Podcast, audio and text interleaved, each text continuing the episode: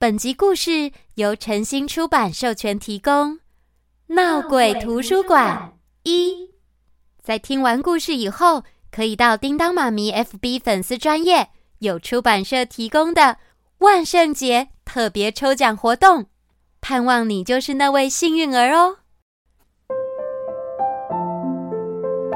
Hello，亲爱的孩子们，我是叮当妈咪。哦，对了，你们有听说了吗？听说什么？听说有故事。没错，没错，又到了听说有故事的时间喽。那么现在要听什么故事呢？万圣节就要到了，当然要听跟幽灵有关的故事喽。那在故事一开始，有一些幽灵语汇要告诉你们，就是幽灵日常生活有关的事哦。第一个就是膨胀，这是幽灵让身体变大的技巧。还有发光，幽灵想被人类看到的时候所用的技巧。零零七，这是幽灵居住的地方。穿越。当幽灵穿透墙壁、门窗和其他踏地物品的技巧，踏地人，幽灵用来称呼人类的名称。缩小，幽灵让身体变小的技巧，还有反胃、呕吐物，这些都是当幽灵不舒服的时候会有的症状。再来就是飘，幽灵在空中移动时的动作。最后一个哭嚎声，那又是什么呢？这是幽灵为了让人类听见所发出来的声音，哭嚎声。介绍了这么多幽灵语汇，那我们马上就要来听听这个故事——闹鬼图书馆。在到处都是灰尘的教室墙壁旁边，凯斯。紧张地飘来飘去，哦，一定要现在吗？我能不能不要啊？嘿，怎么会有人飘来飘去呢？因为凯斯不是人，他是一个幽灵，一个平凡的幽灵。为什么说是平凡呢？因为他不会发光，不会发出哭嚎声，甚至要穿越墙壁的时候，都会让他觉得很反胃、不舒服。这一天，凯斯所有的家人都在看着他，当然，他的家人也都是幽灵。妈妈、爸爸、小约翰，甚至是小狗科斯莫也一起看着他。大家都一脸担心的想：这次他会成功吗？而凯斯呢？他看着墙壁，接着就越飘越远了。他小小声的说：“我我不想穿过去。”呃，儿子啊，你别这样想，没什么好怕的呀。你只要深呼吸，然后直直的穿越过去，就像我这样。凯斯的爸爸先把脚往墙壁伸进去，接着一整只腿穿越墙面，然后一只手臂，最后整个身体都穿过去了。咻的一声，爸爸不见了！啊啊！科斯莫叫着，而他的小狗尾巴左摇右摆的跟着爸爸穿墙过去了。科斯莫也不见了。哥哥，穿墙其实很简单哦。你看我，嘿，哼，你们又不是我，根本不会知道我的感觉。看着弟弟小约翰侧翻穿过了墙。小约翰只有六岁，可是却已经精通大部分的幽灵基础技巧。它会发光，会发出哭嚎声，还能够缩小和膨胀身体，当然也会穿墙。那凯斯呢？他已经九岁了，他可以缩小和膨胀身体，可是他不会发光，也不会发出哭嚎声，而且他不喜欢穿越墙壁。唉。之前他试过一次，这让他感到非常的反胃。啊啊！科斯莫把头探出墙面，他对着凯斯叫了几声，然后又消失了。嗯，科斯莫，我知道你想说什么。他在跟你说：“跟着我，凯斯，嗷嗷，跟着我。”妈妈装出狗狗般的声音，她握住凯斯的手，带他飘向墙壁。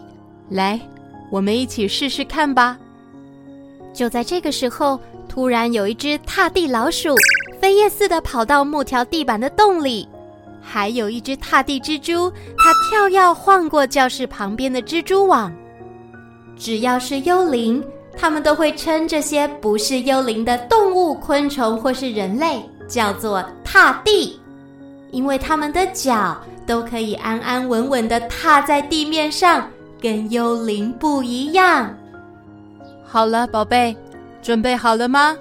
三、二，我我我我做不到，你试试看嘛。算了，我不想穿墙，我飘别的地方好了。哎哎，凯斯甩开妈妈的手，他飘向门的旁边，吸气，让身体慢慢缩小，哦、慢慢缩小，嗯、然后他往门缝那里滑过去。他沿着走廊飘到隔壁的教室。嘿，你们久等了。爸爸妈妈、小约翰、科斯莫都在那里等着他。凯斯，你不可能一辈子都绕远路吧？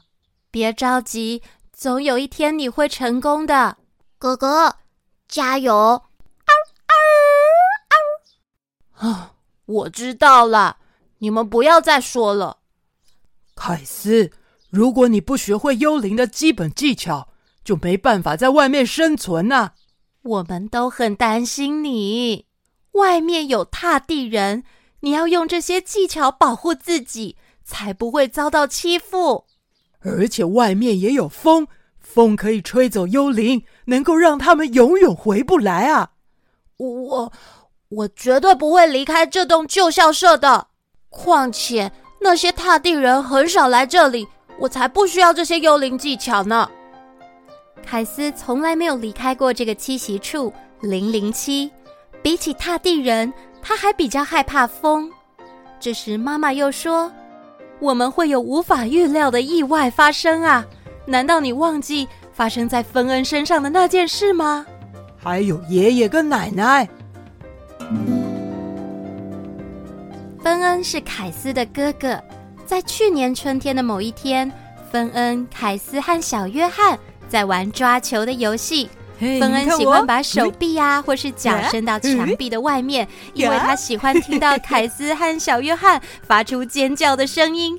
但是那一天，芬恩哥哥把头探得太出去了，有一阵风吹过来，将他拉出墙壁，飞到了外面。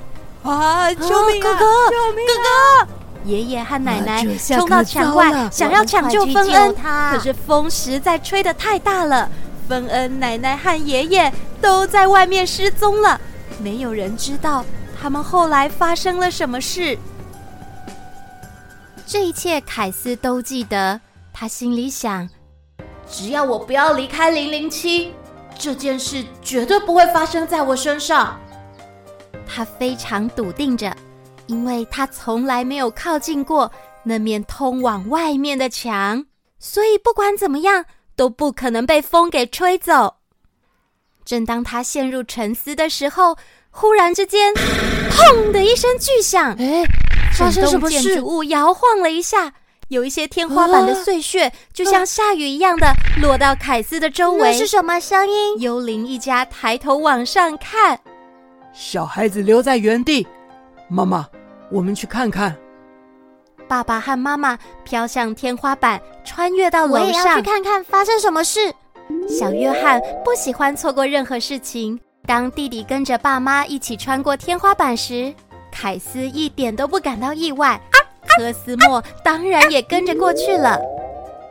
凯斯飘向脏兮兮的窗户，往外一看，他看到几台大型黄色卡车停在他们零零七的前面。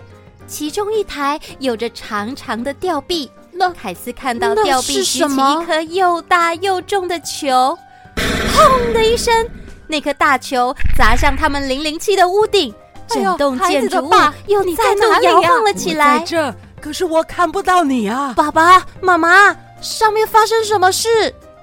小约翰没有听到爸爸妈妈的回应，他着急的沿着摇摇欲坠的楼梯往上飘到二楼。妈妈，你们在哪里？凯斯，不要上来，不要上来这里！不过一切都太迟了，凯斯已经飘到楼梯的顶端，他简直不敢相信自己的眼睛，有一部分的天花板崩塌了，侧边的墙壁也有一大块不见了，而且爸爸妈妈、小约翰和科斯莫全都飘到外面了。爸爸妈妈，凯斯想要往后飘，飘离那个破洞的墙，可是风却吹得比他想象的更厉害，将他不停的拉拉拉到外面。凯斯头下脚上的被抛了出去，完全没办法飘了。他用力的摆动双手和踢踢双脚，想要飘到家人的身边，可是强风让他无法往前。大家也跟他一样，在风中完全没有办法使力，每个人飘的方向都不太一样。这时，妈妈大喊着：“凯斯，你没办法跟风对抗，只能让他带你到新的零零七。我爱你。”凯斯几乎快听不到妈妈说的话了，而下方那颗沉重的大铁球再次撞下旧校舍。他惊讶地看见，原本住的零零七现在已经崩裂倒塌成一片碎瓦砾了。这时，强风再度吹起，把凯斯与家人吹得越来越远了。妈妈、爸爸、小约翰、科斯莫。现在他已经看不到零零七还有家人了，他独自在外面，只剩下他一个了。阳光照在凯斯的头、手还有背上，热乎乎的，而风依旧吹着他，飞过了田野、树林、房屋，还有一座大湖，然后是更多更多的树林。接着又是田野，很多很多片田野。凯斯飘了一整个下午，他好奇什么时候风才会放他走。终于，风慢了下来，凯斯往下飘啊飘，飘啊飘。他看到有一栋白色的建筑物出现在眼前。风朝着一扇打开的窗户，将凯斯甩进屋内。终于挣脱了外面的风，现在的凯斯又能够自己漂移了。嚯！他用力踢着脚，飘到房间的另一端，尽可能远离那些打开的窗户。他非常害怕的发抖着。哦，凯斯在一间明亮的房间里，是哪里呀？亮的几乎和外面一样。整个房间摆满了书架，一排又一排高高的书架。这就像《零零七》里面的图书馆一样，只是这些书架上一点灰尘都没有，而且书本也很多。凯斯飘到隔壁的房间，门上有个标示，写着“非文学图书室”。哇！而这里面有更多的书，不只是书本，还有杂志、报纸、桌子和椅子，还有踏地人，货真价实的。活人，凯斯从来没有这么近距离的看过踏地人，而且一下子还这么多人。哎，他们走路真的是踏着地板呢，而且还会发出好多噪音哦。有些踏地人坐在椅子上，不会随意飘到其他地方。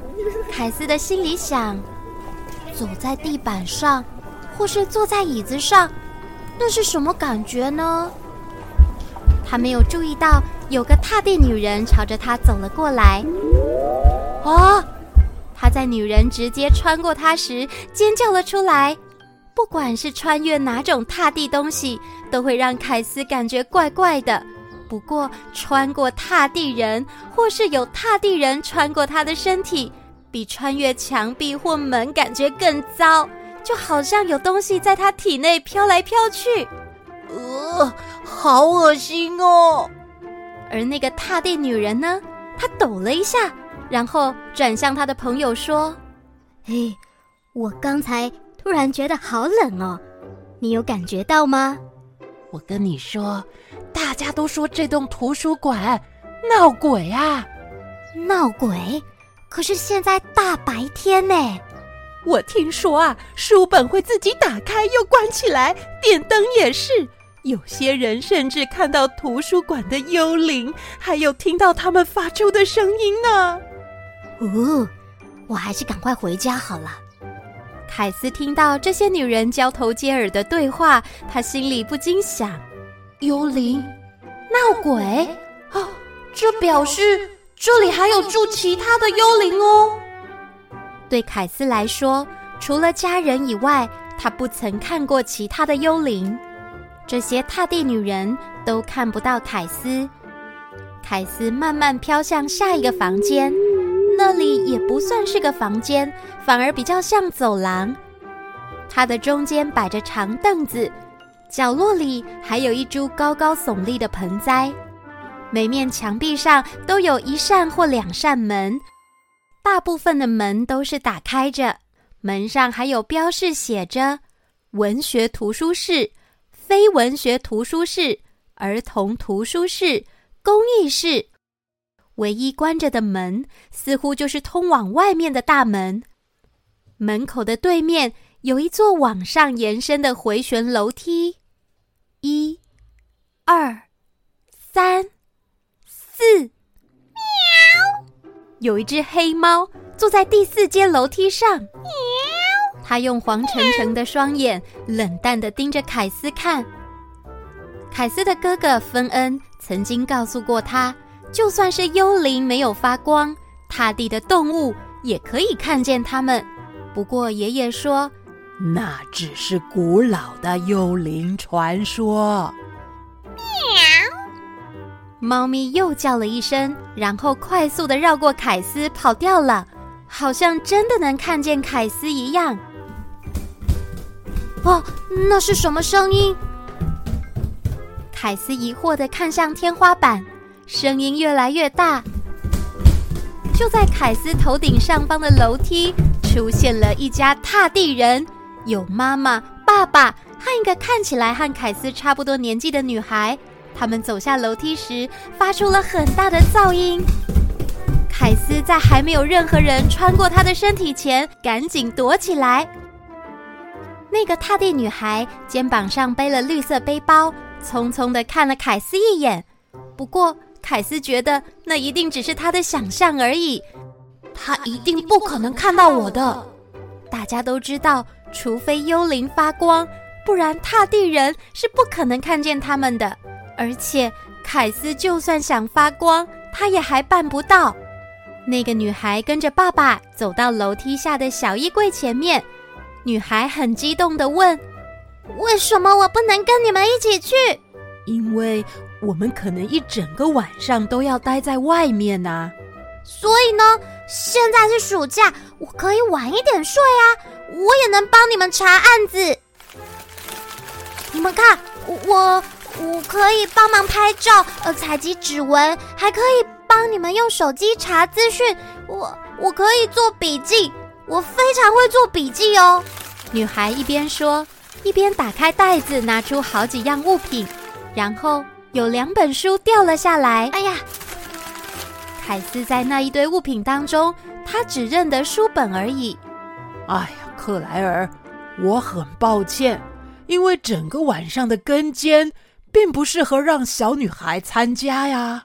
然后克莱尔的妈妈也跟着说。所以我们才搬到凯伦奶奶这儿啊！奶奶也需要有人帮忙照看图书馆啊！我们查案的时候也需要有人照顾你啊！我我才不需要人家照顾呢！正当克莱尔和爸爸妈妈就快要争吵起来的时候，有一个踏地人奶奶从凯斯的身后走了进来，凯斯也看到了。哦。她长得好像我的奶奶哦，克莱尔，你要不要跟我来啊？你可以帮我把书归位，然后我们还可以替爬虫日活动，一起装饰儿童图书室哦，很好玩哦。奶奶，我觉得一点都不好玩，我不想当图书馆管理员，我要成为侦探。真不巧，克莱尔，你年纪还太小，不能当侦探。啊，时间也不早了，我跟你妈妈要先走啦。你呀、啊，乖乖听奶奶的话，啊。哎，爸爸妈妈，你们带我去啦！不可以，你要留在这儿。哼，哼！克莱尔看到爸爸妈妈离开以后，他生气的一屁股坐在楼梯的最后一阶。克莱尔啊，那奶奶先回儿童图书室了。如果你回心转意，可以过来找我。哼，我才不会回心转意呢！